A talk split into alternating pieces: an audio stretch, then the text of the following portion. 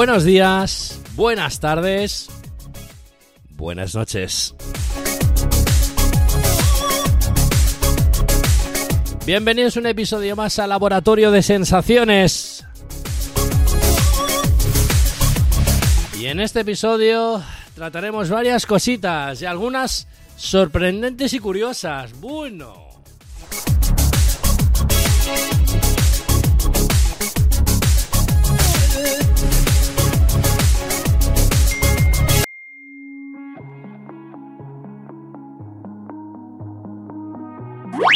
Hearing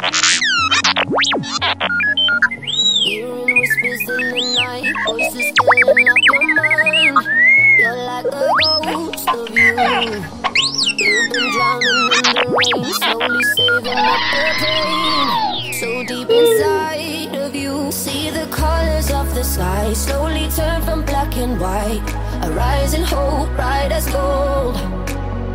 Now there's nothing left to lose. So we're breaking all the rules. And they don't know what we know. Cause I can hear the thunder from afar.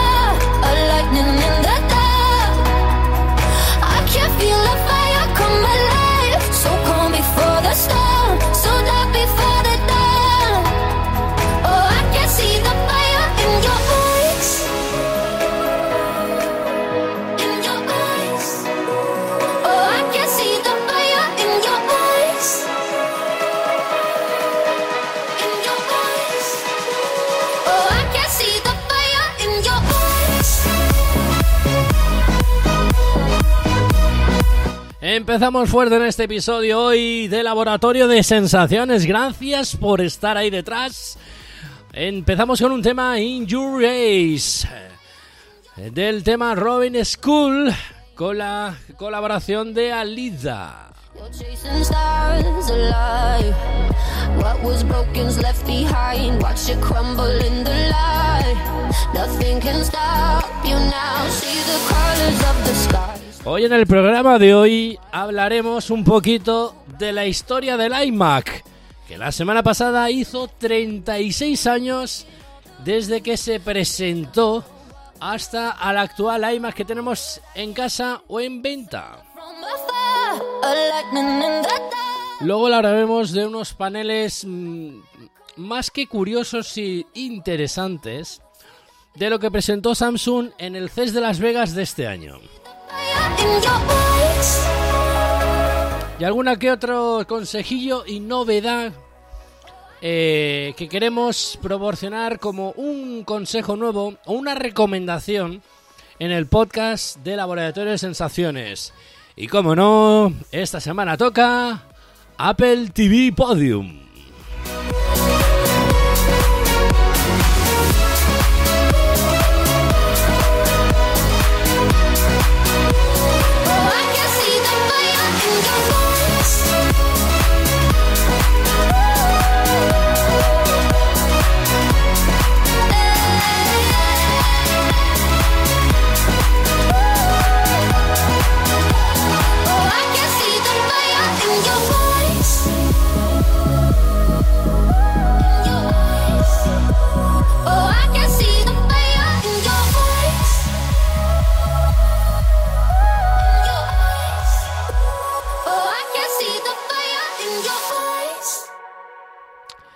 Bien, gracias eh, por este tema.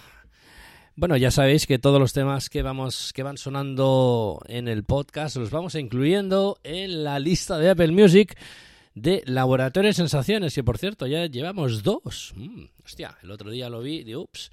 Eh, ya el, el segundo volumen de Laboratorio Sensaciones Music ya cuenta con unos cuantos temas.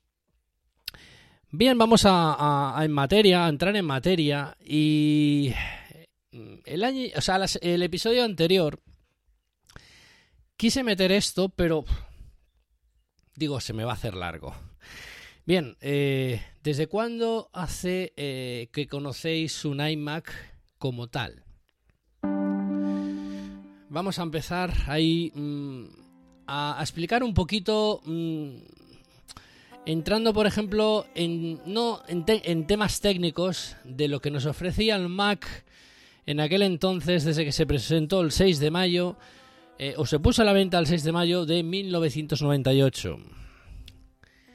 La verdad es que ha cambiado mucho el paradero del iMac y bueno, venimos a acompañarlo de una supuesta patente que se ha filtrado de, de que los posibles Mac en un futuro tengan, eh, digamos, eh,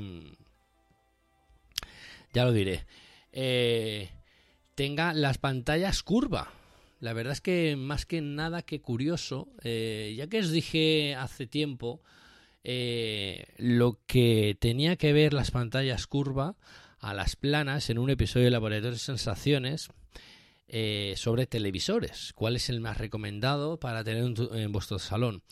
Y sí que es verdad que la pantalla curva eh, no, no lo vería descabellado la patente que se ha filtrado de que veamos en un futuro un iMac curvo, ya que los ángulos de visión son más amplios, eh, por el mismo espacio más o menos que una pantalla plana, abarca más información el ojo. Pero bueno, vamos a entrar en materia, que supongo que esta, esta, esta noticia ya la habéis eh, leído en varios medios de comunicación. Y vamos a entrar un poquito en materia del primer iMac que nos llegó, que se puso a la venta, ya os he comentado, el 6 de mayo de 1998. Este iMac, el famoso iMac pecera, que se llamaba, el iMac G3, eh, costaba a partir de 1.299 dólares.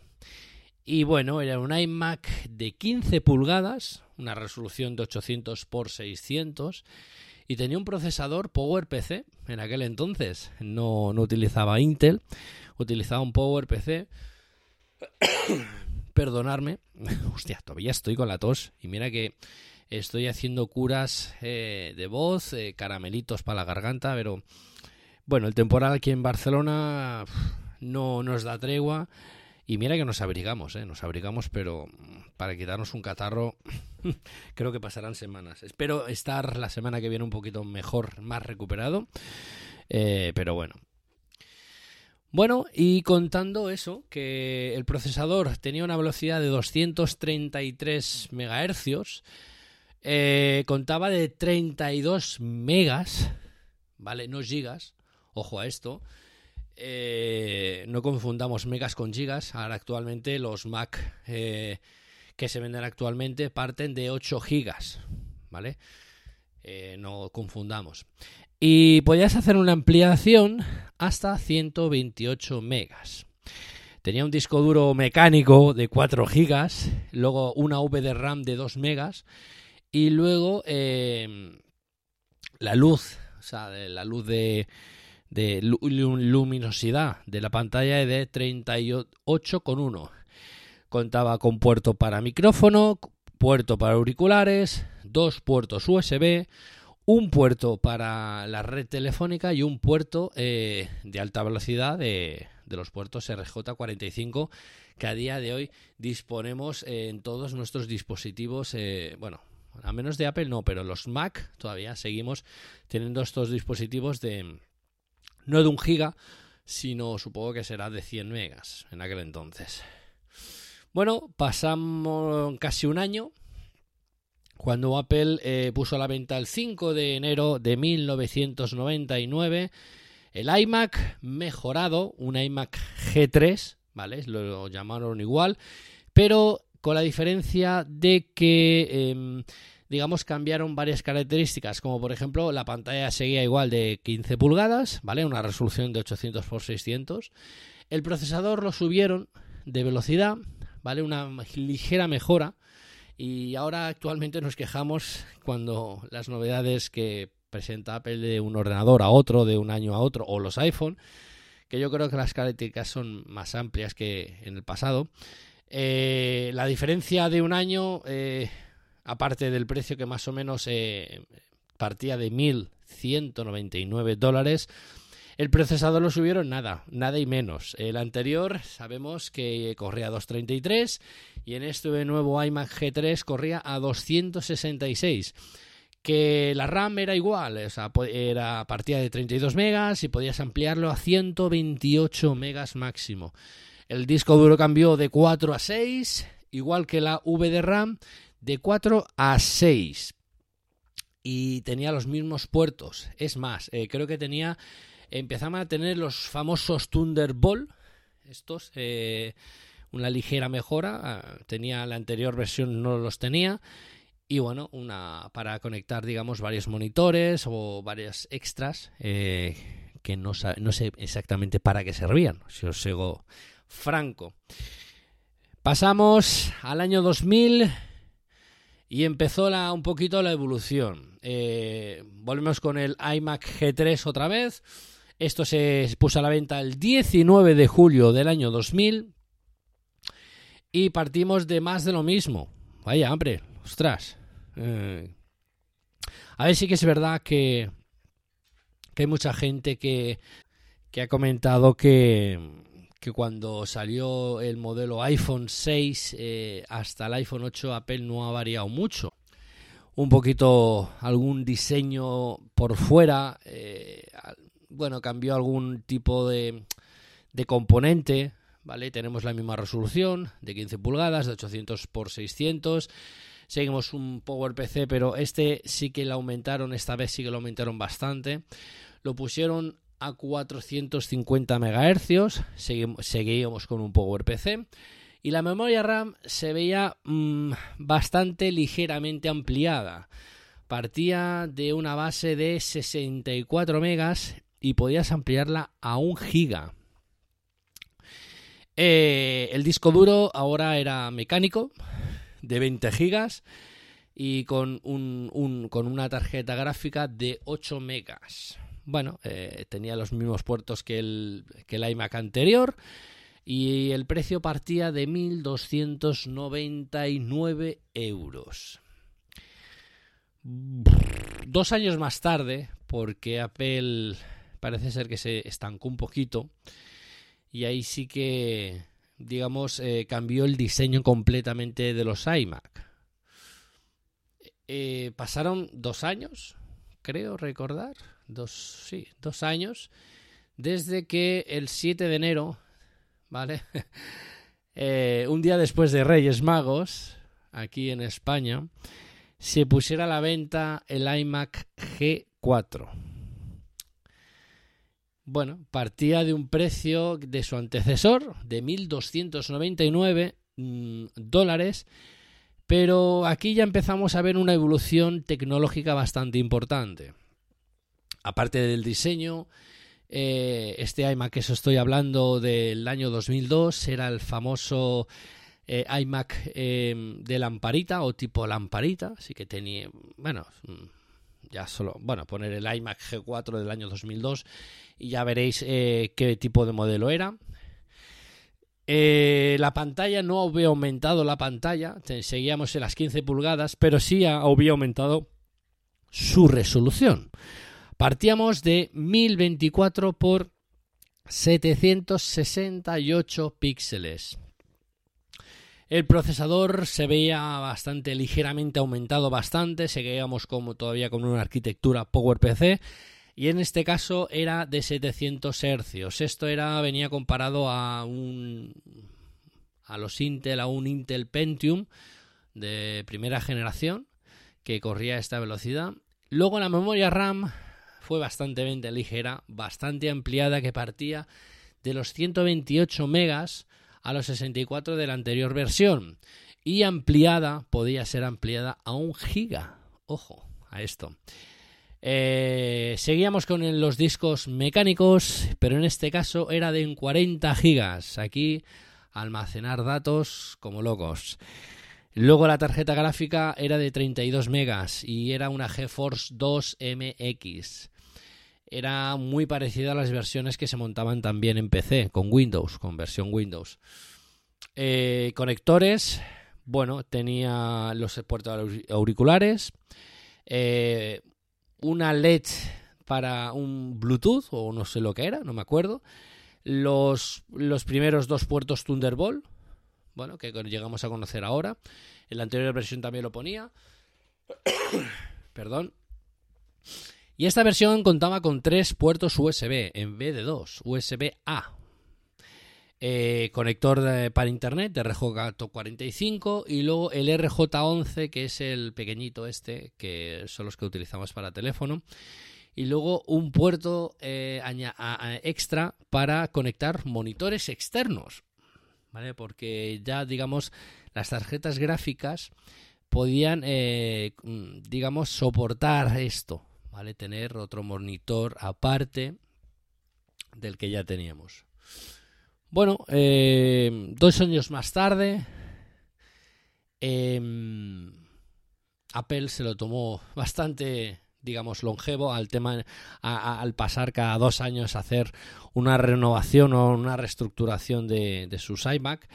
Eh, el 31 de agosto del 2004 se puso a la venta el nuevo iMac G5 mm, no cambiaron nada. Bueno, cambió un poquito el modelo porque no, se ve a la gente la, la el, tema de lamparitas o el modelo de lamparitas no, no le hacía mucha gracia, la verdad. Y a mí tampoco, porque era horroroso. Eh, bueno, ya, ya os digo, eh, simplemente con que busquéis un poco por internet veréis los modelos. Eh, el iMac anterior G4 era feísimo. Yo para mí que es el iMac, para mí, ¿eh? para mí, el iMac más feo que ha existido. Eh, y luego ya cuando se presentó este actual que os he comentado, el 31 de agosto del 2004, el iMac G5, ya eh, veíamos a, a ver lo que son a día de hoy los iMac de día de hoy. O sea, ya con un diseño muy parecido o similar. Aquí empezamos a- a tocar eh, Apple, bueno, jugando con un poco, era la época que, que se estaban viendo ordenadores de 14 pulgadas, de 15, de 18, portátiles, eh, pantallas externas o monitores de 21 pulgadas, de 19. Bueno, Apple ya sabéis que va en otra vía, en otra carretera y tienen unas ideas diferentes totalmente al mundo que luego cuando las ponen en curso parece ser que son las correctas. Este iMac subía, digamos, de resolución aparte de la pantalla. La pantalla pasamos de las 15 a las 17 pulgadas.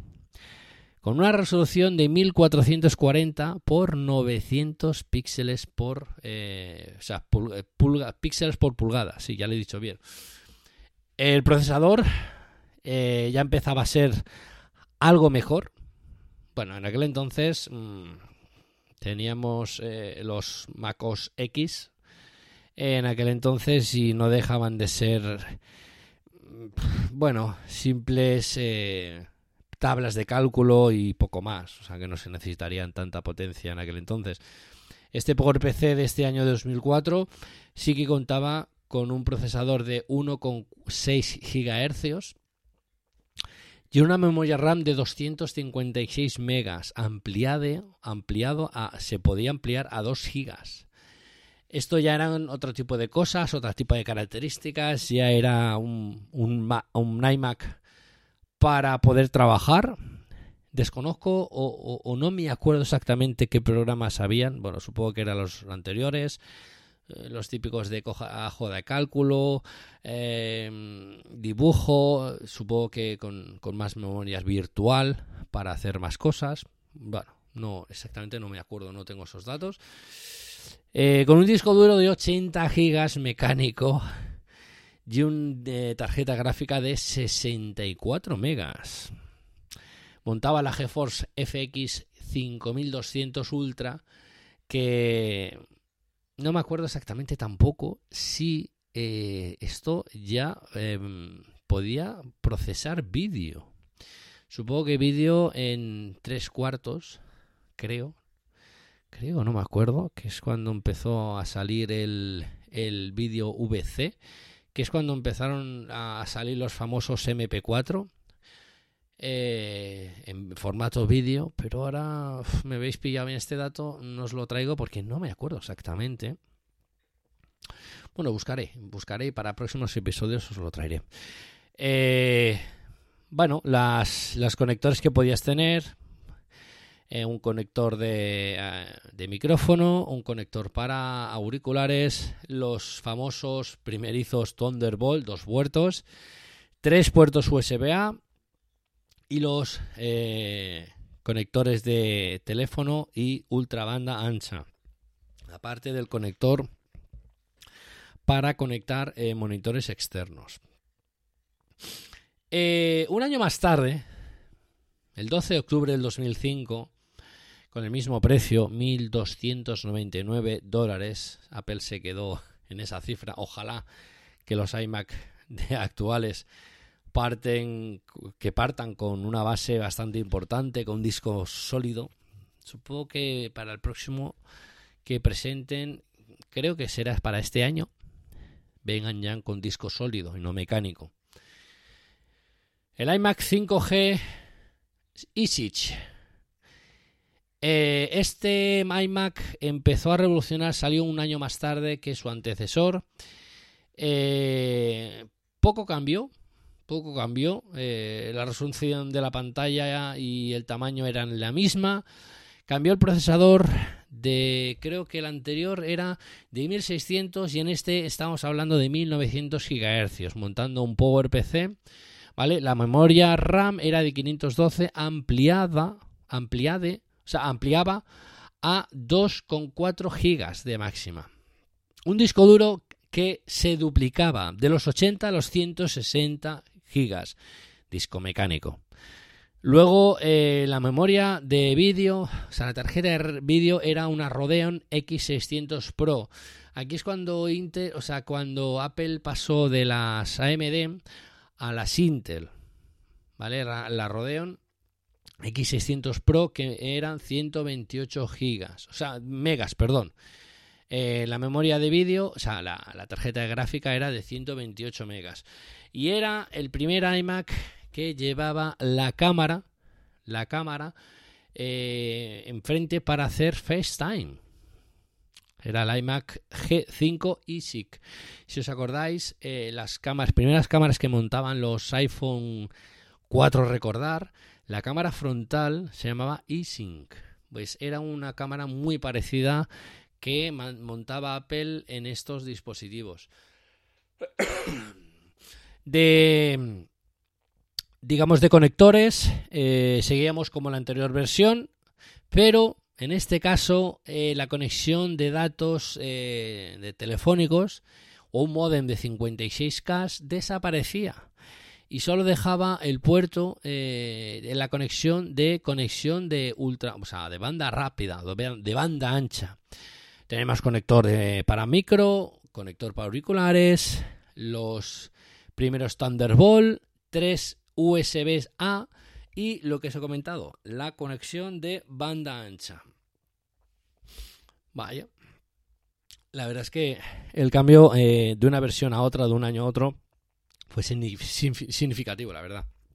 Este iMac eSync revolucionó bastante el mercado, gustó bastante a la gente, eh, hay que decirlo, y ostras, eh, un cambio bastante grande. Eh, dos años más tarde, porque volvió Apple a las andadas, cada dos años nos iba suministrando eh, presentaciones de iMacs nuevos, y en este caso en el iMac Aluminium, que salió el 7 de agosto del 2007, el mismo año que se presentó los iPhone, eh, hubo sorpresas con este iMac, la verdad. Primero por el procesador, segundo por la pantalla, eh, tercero por el diseño y cuarto por el precio. Eh, después de dos años, sí que es verdad que Apple evolucionó hoy eh, bastante lo que es la tecnología de los iMac. En el 2007 eh, pasamos de las 17 pulgadas a las 20 pulgadas. Revolucionó mucho porque el precio ya os contaré luego, después de escuchar las especificaciones, eh, teníamos ya eh, una resolución, o sea, la pantalla era de 20 pulgadas, subían 3, 2 pulgadas más, y la resolución era Full HD, casi Full HD. Estamos hablando de una resolución de 1680 por 1050. Eh, en aquel entonces era la bomba este iMac. Era el primer iMac, creo recordar, que podías ponerle CDs, se podía meter el CD por el lateral derecho. No sé si os acordáis, y seguro que habréis visto algún Mac de, este, de estas características. Es más, creo que el último sistema operativo que se puede instalar en este Mac es el Sierra, el Mac OS Sierra, que no deja de ser un sistema operativo brutal. No, no tiene las características que tenemos en los últimos, pero me parece un, un, Mac que después de 10 años, porque tiene sistema operativo de 10 años, el Sierra. No, el High Sierra es en el 2017, Sierra. Bueno, 9 años, vamos a ponerle 9 años. Eh, yo he tocado uno hace un año y pico, ¿vale? Me lo dejaron de un amigo y me parece increíble que un ordenador después de 9 años, 10 años, pongámosle 8, funcione con un Mac, Mac OS Sierra y funcione pero genial, de verdad, o sea, me quedé loquísimo cómo corría ese Mac. La verdad es que mmm, son ordenadores caros, pero son ordenadores que te van para futuro. O sea, no tienes que pensar que cada dos, tres años tienes que cambiar de, de ordenador o cambiar de componentes porque se te han quedado obsoletos los que tienes. Bueno, eso es, la, eso es lo bueno eh, de controlar tanto el interior como el exterior de tu producto. Algunas ventajas tiene que tener. Y Apple, eh, al tener, controlar todo ese eh, dominio, mmm, puede optimizar todos sus productos eh, todo, lo que, todo lo que quiera. Bueno, vamos al lío. bueno, ya os he comentado que tiene, tenía 20 pulgadas, ¿vale? Una resolución, ya os lo he dicho, 1680 por 1050 el procesador empezaba a tener doble núcleo. Ojo, aquí llegaban los primeros Core Duo a los eh,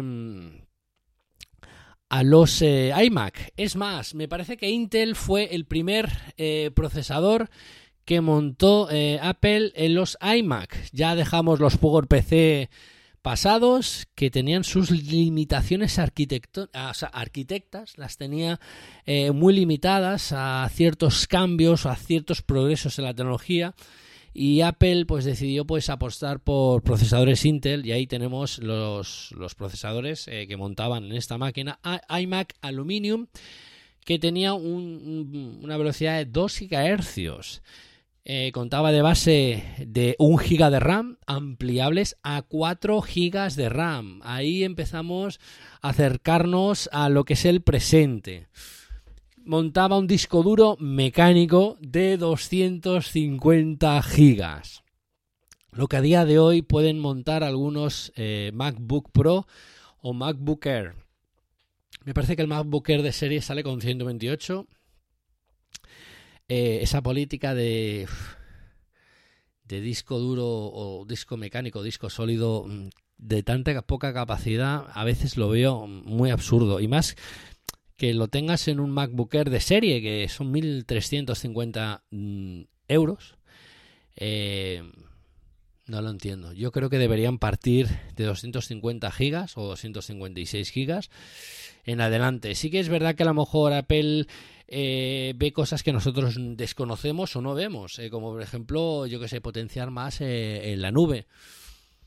Pero bueno, contando que si la nube, precios, tenemos eh, los 5 gigas gratis, luego pasamos por caja, pues que son 0,99 céntimos de euro, eh, pasamos a los 50 gigas. Luego 2,99 pasamos a los 200 gigas y ya de los 200 gigas pasamos a los 2 teras, que son los 10 euros mensuales que se tiene que pagar por ellos. Pero mm, hay cosas que no entiendo, que los precios eh, de la nube de iCloud no van compensados. Me vengo a referir a, a, por, a ahora me explicaré, a, a los, a, al almacenamiento que tenemos en nuestros dispositivos. Yo, por ejemplo, eh, tengo eh, los 2 terabytes de iCloud porque todo lo que tengo en mi Mac, ¿vale? Si no lo sabéis, todo lo que tengáis en el Mac lo tengo subido a la nube. Cualquier cosa. Eso es una cosa que a mí me fascina de, de, de Apple. Yo esto lo he intentado llegar a hacer en, Microsoft con Windows y no lo he conseguido hacer o no podía hacerlo. Desconozco si esto se llega a hacer. Eh, en Mac yo archivo que ponga, en la carpeta que ponga, donde lo ponga, si es en el disco duro interno, sé que se me va a la nube, porque lo tengo configurado de esa manera. Aparte es una cosa muy sencilla, o sea, todos, todos mis archivos están en la nube, todos, exceptuando los, que, los discos eh, externos que tengo conectados al Mac, que son dos. Eh, todo del Mac se me sube a la nube. O sea, es como si tuviera una copia de seguridad, al no ser copia de seguridad, porque físicamente no es una copia como tal, sí que es una copia de mis archivos, pero yo, por ejemplo, si el día de mañana quiero restablecer el Mac, no lo haré como los hacemos en los iPhone. En los iPhone cuando restablecemos, bajamos una copia de seguridad de iCloud y se nos queda el teléfono como anteriormente lo teníamos. En el Mac esto sirve también, funciona de la misma manera, pero si haces una copia en Time Machines. Eh, sí que es verdad que hace tiempo intenté buscar, indagar si se podía hacer una copia de seguridad en un servicio de la nube. Sí que es posible hacerlo con ciertos programas, pero es un poco coñazo porque la velocidad de subida de estos servidores de nube, de la nube, eh, funcionan muy pocos con un programa, no me acuerdo ahora, mm, ahora no me acordaría cómo se llama el programa, pero era un programa que se instalaba en el Mac. Tú le decías que querías eh, hacer la copia de seguridad y él te lo hacía pues cuando estaba inoperativo, inactivo, bueno, eso ya lo configuras a tu gusto y había ciertos eh, servidores que podías hacer esto. O sea, los famosos servidores hay Dropbox, Mega, eh, OneDrive, iCloud, no servían, no, ¿por qué? No lo sé, desconozco esa información, pero no se podía sea, no, el programa este no era compatible con estos servicios. Habían otro tipo de servicios que eran unos precios muy similares, pero el problema es que era la subida, la subida eh, era no limitada, sino muy lenta. Cuando hacías una copia de seguridad, perdón, cuando hacías una copia de seguridad, eh, era muy lento. O sea, eso era que cuando dejabas de trabajar eh, por la noche se te subía y hay a veces que incluso tardaba hasta horas para hacerte una, una copia de seguridad eh, de una misma carpeta, a lo mejor una carpeta de 2 gigas. O sea, y ya desestimé esa opción y dije, bueno, pues mira, vamos a coger los 2 teras de iCloud y tener todo, ya te digo, todo, cualquier cosa que deje en el iMac, en el disco externo, duro, de, interno, perdón al poco rato se me va a iCloud. Bueno, ¿se puede llamar copia de seguridad? Sí. ¿Se puede llamar copia de seguridad nativa? No. Pero es una copia. Si le pasara algo a mi iMac, sé que lo tengo en la nube. Es más, yo puedo acceder desde mis otros dispositivos a esos archivos. O sea, es un beneficio bastante grande. Ya os digo, ¿eh? son Windows, no, no lo he conseguido hacer. Mm, no sé, no sé. O, no lo, o, no lo, o no sabía entenderlo, pero bueno, que no. Sí que puedes decirle a OneDrive los carpetas que quieres que se te suban a la nube directamente, pero eso de dejar algo en el escritorio y que se te suba a la nube así, zas, poco lo he hecho, ¿eh? no sé. Bueno, va, continuamos por el programa. Queda muchas cosas por hablar. Bueno, nos vamos al 2009, ¿vale? Dos años más tarde, como no. 20 de octubre del 2009. y aquí Apple se puso ya seria, se empezó a poner seria. Aquí sí. Presentó el iMac Aluminium Unibody. Este seguro que lo habéis visto más de una vez en, en sobre todo era el iMac que solían comprarlo las casas de fotografía o fotógrafos. Eh, porque aparte de que cambió la pantalla, cambió la resolución, era bastante potente, la capacidad y luego montaba una tarjeta gráfica de 256 megas, la famosa GeForce 9200. Esto, para que os hagáis una idea, era mm, un poquito más potente que la PlayStation 3 o Xbox 360, un poquito más potente. O sea que para que veáis la importancia de este eh, iMac que salió el 20 de octubre del 2009 a un precio de 1.199 dólares. Cambió la pantalla. Una pantalla que nos va a ser familiar, 21,5 pulgadas. Aquí ya empezamos a tocar el Full HD eh, con los dedos. Era una cosa brutal ver eh, todo es- esta composición de colores, esta composición de resolución. Era una barbaridad. En una pantalla grande, grande, grande, grande, grande. Do- 21,5. Ya me explicarás cuando monitores ya se montaban monitores de 21, 19, 20, no, 20 no, 19, 22. Apple iba a su rollo y te mete 21,5, resolución Full HD, 1920 por 1080. El procesador, evidentemente, doble núcleo con 3,6 GHz. Una RAM de 4 GB ampliable a 16 GB máximo. Disco duro mecánico de 500 GB. Y lo que os he comentado, una GeForce 9400 con 256 megas. Aquí Apple eh, casi tiró la casa por la ventana. La verdad, eh, un ordenador muy, muy, muy, muy, muy, muy, muy pepino. Ya en el 2012, Apple sorprendió bastante. El 23 de octubre presentó el iMac Slim Alumini Unibody. Hostia, los nombres no se comieron mucho la cabeza. Eso, lo tenemos claro, ¿eh? Eso lo tenemos claro. Eh, uf, eh, bueno, este iMac fue la leche de la leche. Sí que es verdad que este iMac Slim Unibody, Aluminio Unibody, es lo más parecido que conocemos a día de hoy, del año 2012. Eh, yo confío y creo que este año sí que vamos a empezar a tener ya eh, iMacs eh, con marcos más reducidos. Los estamos viendo los MacBook Pro de 16 pulgadas y un próximo 14 pulgadas. Resolución, la misma que de la anterior versión, 10 21,5. El procesador, ojo aquí. Ojo aquí. Aquí sí que cambiamos de dos núcleos a cuatro núcleos. Aquí Apple montaba un Core i5 de cuatro núcleos a 2,7 GHz. Eh, la velocidad era inferior a la anterior versión que era de 3,6, pero contar que era una versión de, de Intel Core nuevo, actual. Cuatro núcleos, Core i5. Eh, evidentemente tenía 8 GB de RAM de serie, ampliables a 16. Y salía con un terabyte de disco duro mecánico. Aquí la GeForce eh, que se presentó era la GeForce GT 640, ¿vale? Y tenía unos 512 megas de, de vídeo. Eh, esto ya no había que decir que era más potente, pero el doble más potente que una PlayStation 3 o una Xbox 360 en aquel entonces. Nos acercamos más al, al siguiente iMac, nos acercamos más al presente.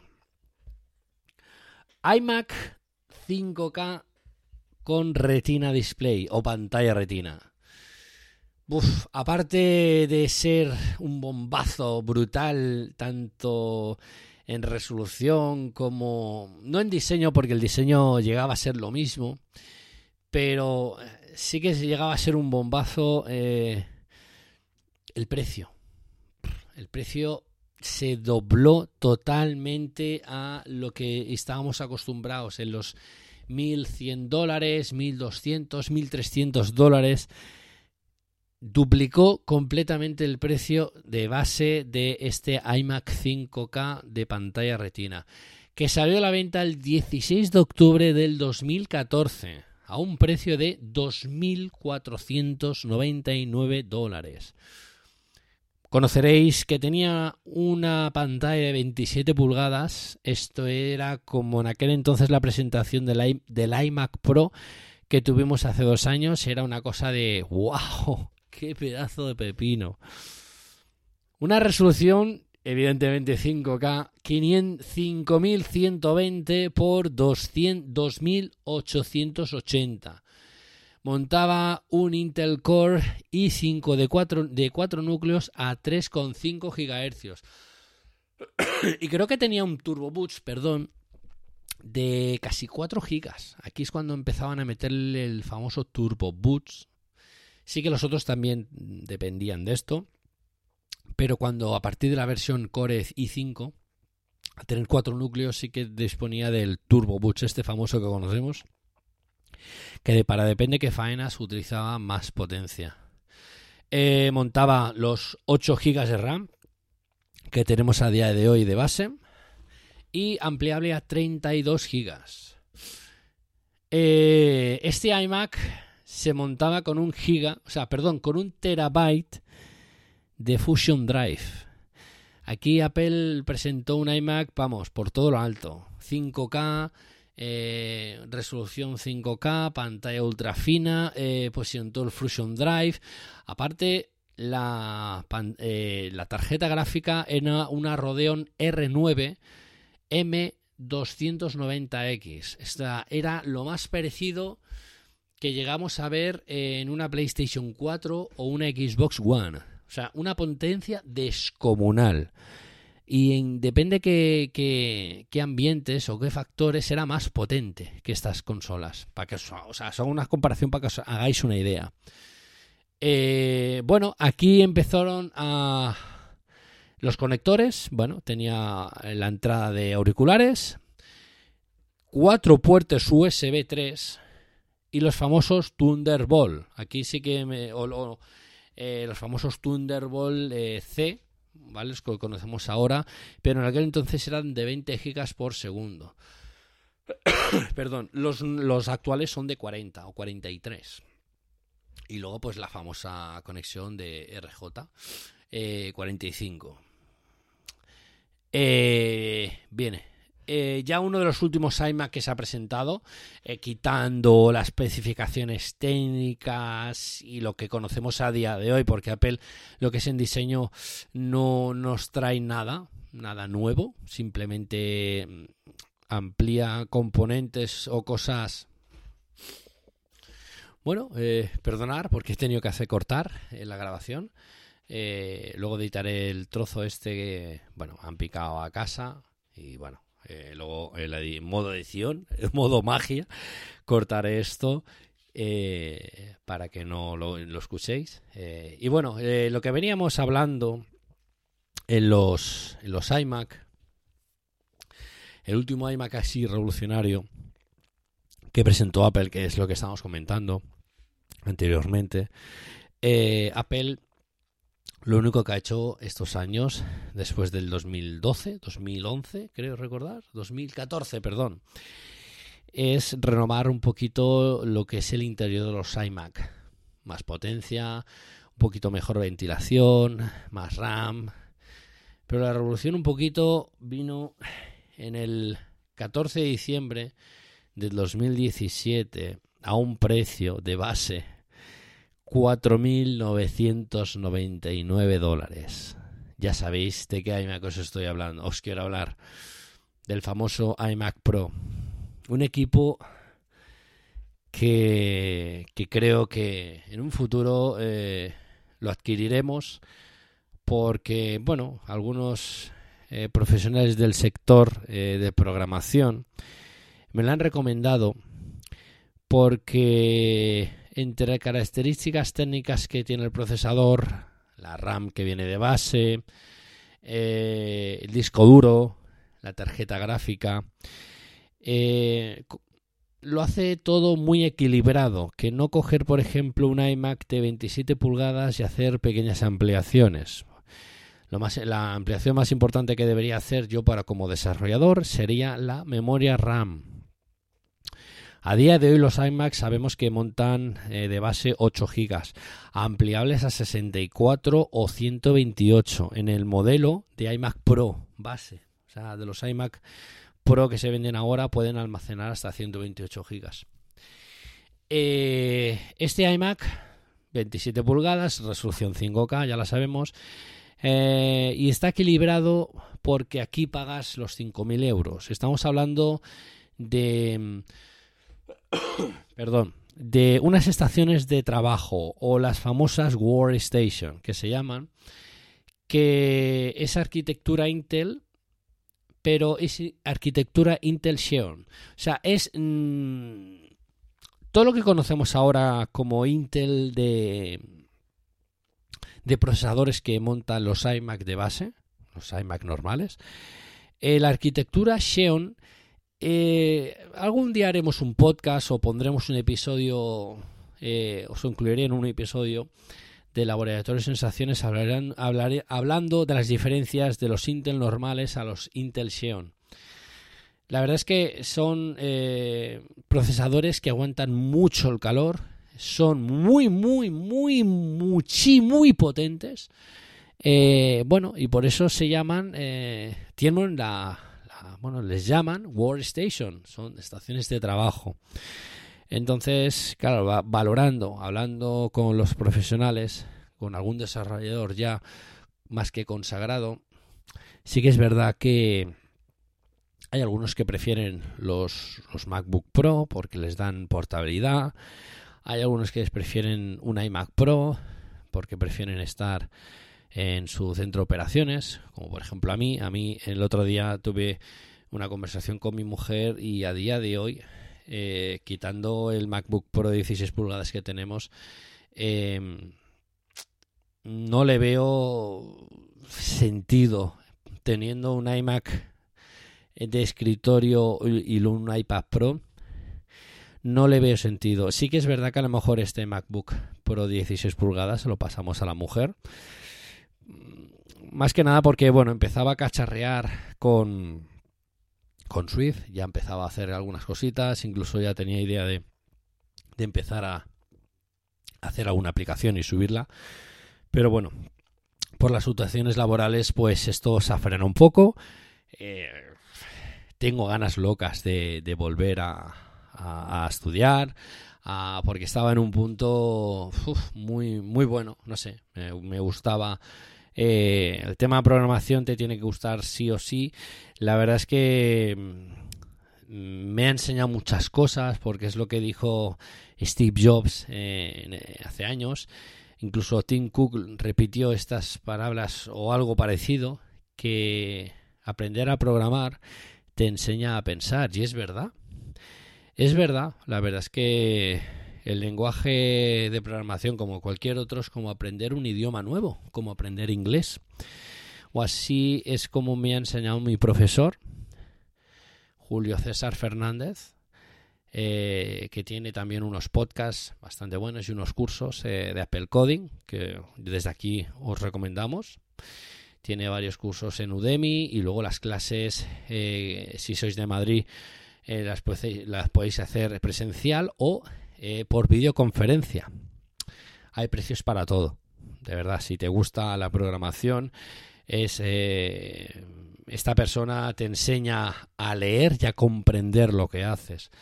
Eh, la programación se basa en eso, es entender un idioma y montar secuencias y saber lo que estás haciendo en cada momento porque tú lo que estás haciendo es leer un texto. Es como, ya te digo, como coger un libro y leer, leer, leer, leer y entender lo que estás haciendo. Pues hablando con profesionales, bueno, pues me comentaron eso, que entre potencia y algunos que es lo que os he dicho, algunos que prefieren un, un iMac Pro, eh, otros un MacBook Pro, me gusta la portabilidad. Sí que es verdad que en un iPad también puedes llegar a hacer esto, puedes llegar a programar. Con la aplicación Swift Playground puedes tú exportar o traer tu programa y seguir en otro lado. El tema de compilación que cuando has acabado, ¿vale? Para, digamos, eh, probar la aplicación o programe, probar eh, que lo que hayas hecho funcione, eso sí que ya lo tienes que hacer en una máquina, en un MacBook Pro o un iMac. Mi idea es esa, que cuando el iMac que tenemos a día de hoy mmm, diga basta, hará con un disco SSD. Bueno, pues tomaremos la, la decisión. De momento, la decisión es un, sería un iMac Pro. si Apple no nos saca algo que nos llame mucho, pues mm, la opinión a día de hoy es esa. Sería un iMac Pro, porque ya os he dicho, o sea, es eh, el procesador eh, junto con la memoria RAM. Eh, luego también la, la, tarjeta gráfica también puede acompañar, depende en la aplicación que hagas, si es una aplicación de juego, videojuegos, o quieres hacer un videojuego a presentarlo en Apple Arcade. Entonces la, eh, la, tarjeta gráfica es importante, pero lo importante es el procesador y la memoria RAM. Aquí van acordes, o sea, estamos hablando de procesadores, lo que os he dicho antes. Eh, haremos un día, eh, un programa, un episodio. Eh, las diferencias, grandes diferencias, ¿vale? Por eso se paga el precio de un Intel Xeon a un Intel normal, Solo con decir que el Intel Xeon, solo el procesador, se nos puede ir a los 1000 dólares o 1500 dólares. Mientras que los Intel normales pueden, se barajan entre los 300, 400, 500, más. Uy, me está troleando aquí Siri. Bueno. Entonces, eh, solo con el precio tenéis que hacer pensar, os tenéis que hacer una idea de lo que estamos hablando de los Intel Xeon a un Intel normal. Esto eh, tener más, potencia significa que digamos el programa compile más rápido, eh, que tú a la hora de programar, a la hora de abrir de los programas, eh, solo todo sea más fluido, más rápido, etcétera, etcétera, etcétera. La verdad es que esa es la idea, es un poco traeros la idea de de cómo ha evolucionado un poco, un poquito de información de cómo ha evolucionado estos 36 años de iMac que tenemos a día de hoy. La verdad. Y bueno, eh, ahora mm, vamos a cambiar, vamos a poner unos minutos de música y vamos a la próxima sección.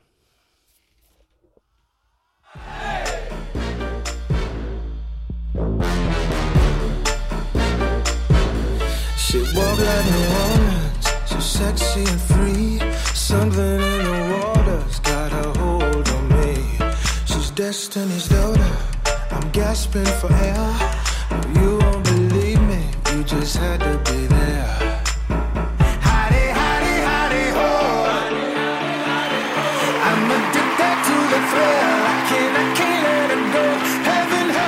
so helpless, think I'm losing my control. I'm so deep on.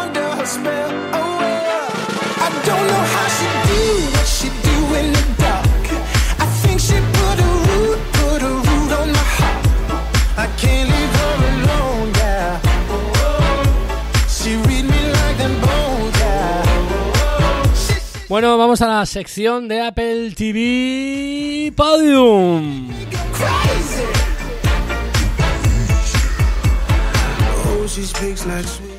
Bueno, esta semana eh, tenemos varios nominados. Eh, lo he tenido difícil, la verdad. Tengo que decirlo que lo he tenido difícil. Supongo que algunos episodios, como ya nos habrá pasado con antiguos Apple TV Podium, se repiten. Bien, vamos allá. Uy, perdón, cómo estoy de la garganta, de verdad. Mira que he tomado un, una pastillita de la garganta, un poquito de agua. Pero bueno, ahora lo emocionante es esto. Los tres episodios nominados de esta semana son...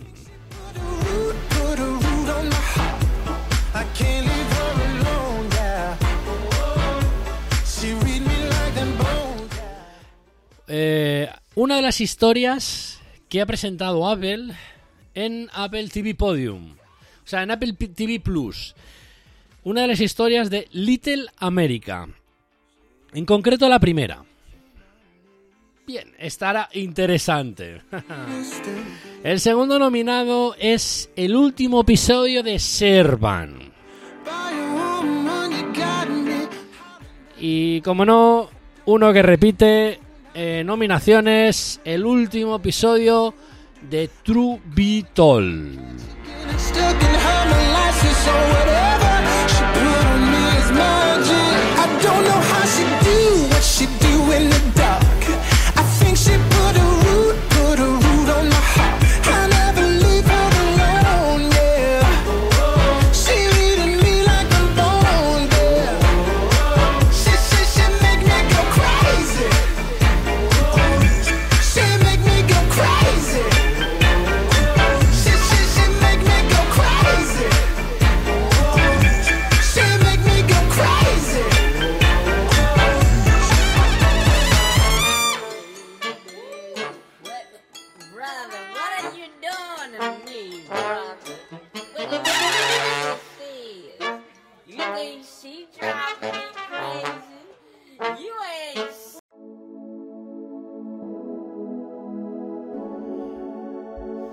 Bueno, después de deciros cuáles son los nominados, vamos al lío.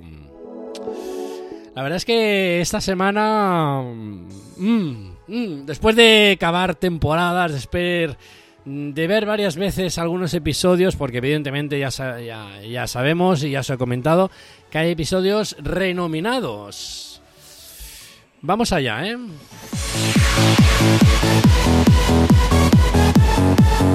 Venga, vamos al lío. En el tercer puesto de esta semana de Apple TV Podium.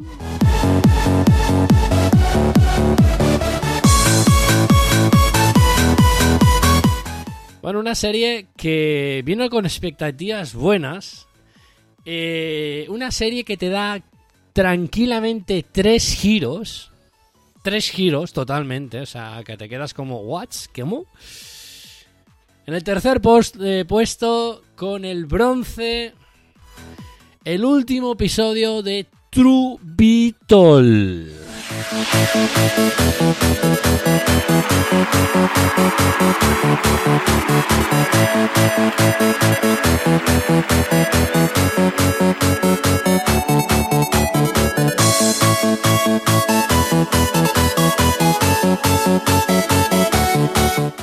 Luego en el segundo puesto lo he tenido difícil, ¿eh? Os, digo la verdad que esta semana lo he tenido difícil.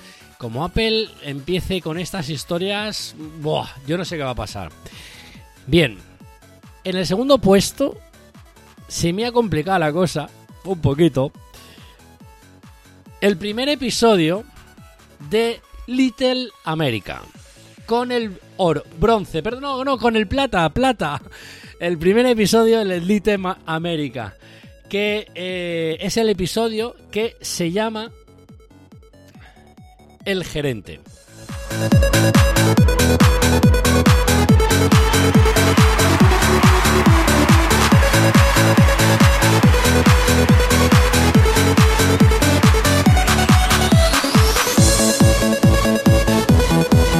Y ya como finalización, como no, en el primer puesto, el último episodio de Serva.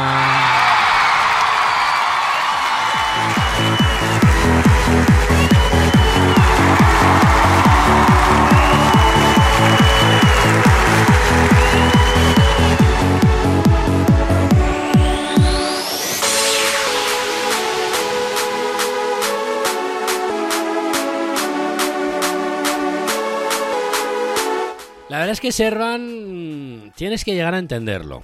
Eh, tengo ganas de tener una charla con el señor White sobre esto porque tiene su miga, ¿eh? Servan tiene su miga.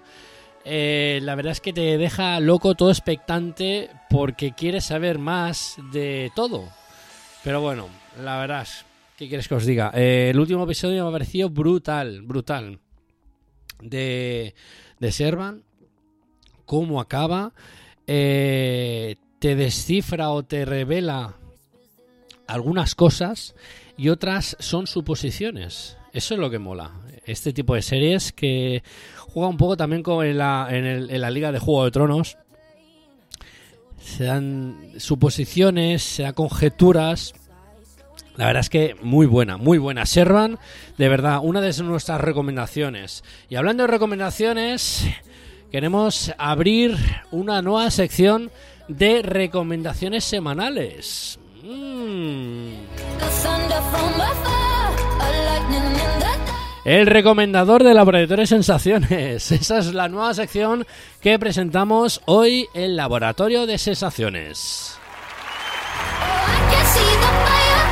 Oh,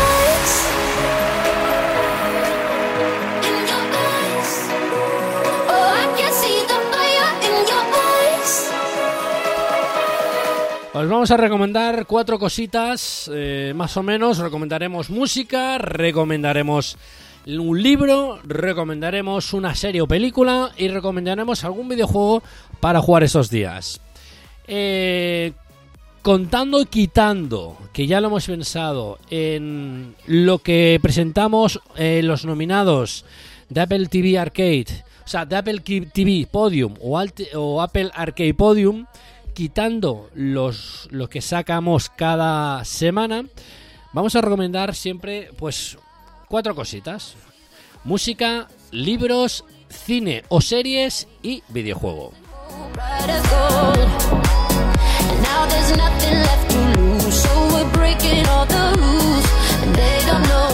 Bueno, vamos a empezar con música. Música, bueno, ¿qué vamos a comentar? Mm, Para recomendar esta semana algo de música, eh, ¿cómo no? Las listas que vamos creando eh, de Laboratorio de Sensaciones Music. Vamos ya por el volumen 2 que podéis encontrarlas en la descripción de este episodio, ¿vale? Eh, toda la música que va saliendo en los podcasts lo vamos incluyendo en esta lista de música. Esta es la recomendación musical que hacemos esta semana. Luego mm, vamos a recomendar un libro. Ya lo hicimos hace unas semanas atrás. De hecho, hicimos un episodio. Y esta semana me apetece mucho también volverlo a recomendar. Si no lo habéis hecho, hacerlo. Yo ya lo he acabado y me parece genial eh, la información que te da. Eh, en general, todo, todo. o sea, cosas que te dan que desconocía totalmente. Os quiero comen- recomendar esta semana la biografía o eh, el libro de Tim Cook que lo podemos comprar en ebooks o en cualquier papelería o de vuestra de vuestra ciudad. La verdad, si no lo habéis hecho, tenéis que hacerlo. El libro de Tim Cook.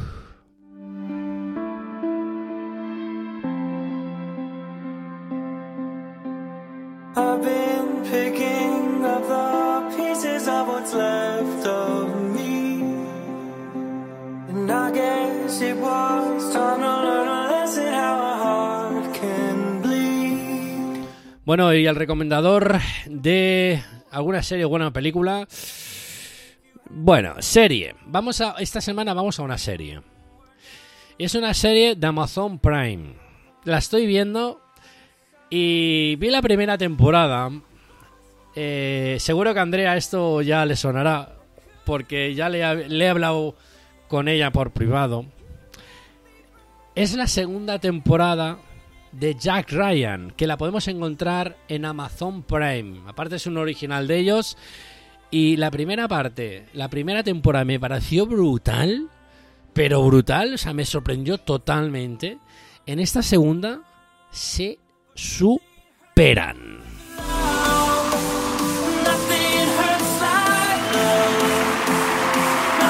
Amazon Prime original, Jack Ryan, temporada 2.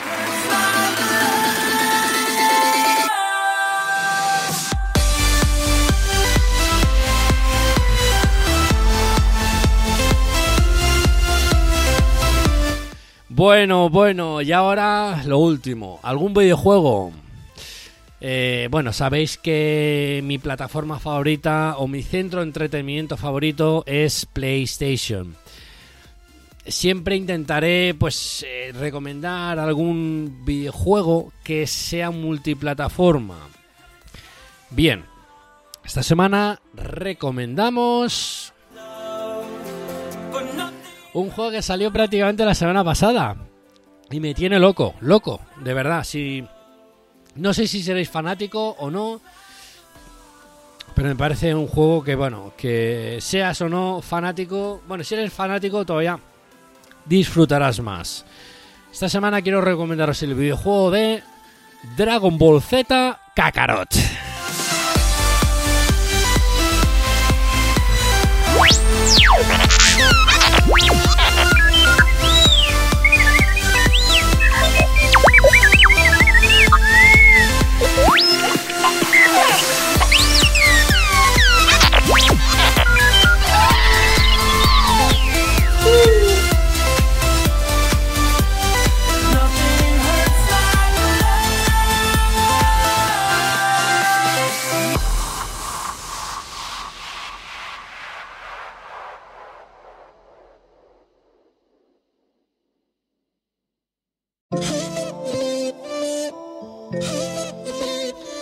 Hasta aquí el podcast de hoy. La verdad, gracias por estar aquí, llegar hasta este punto.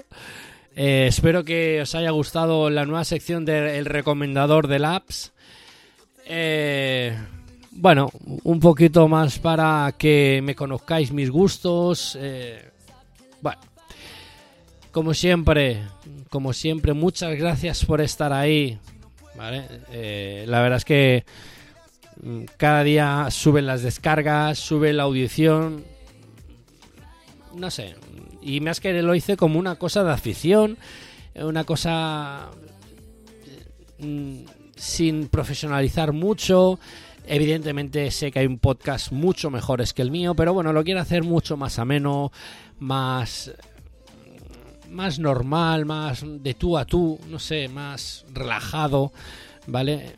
En este caso con una botellita de agua, porque mi- no puedo beber mi vida favorita, porque más como tengo la garganta.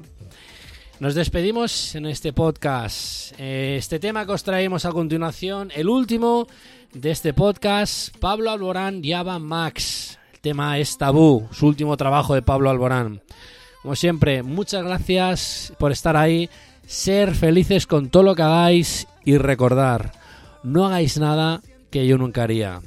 Nos escuchamos la semana que viene, chicos. Gracias y buenas tardes, buenas noches, buenos días.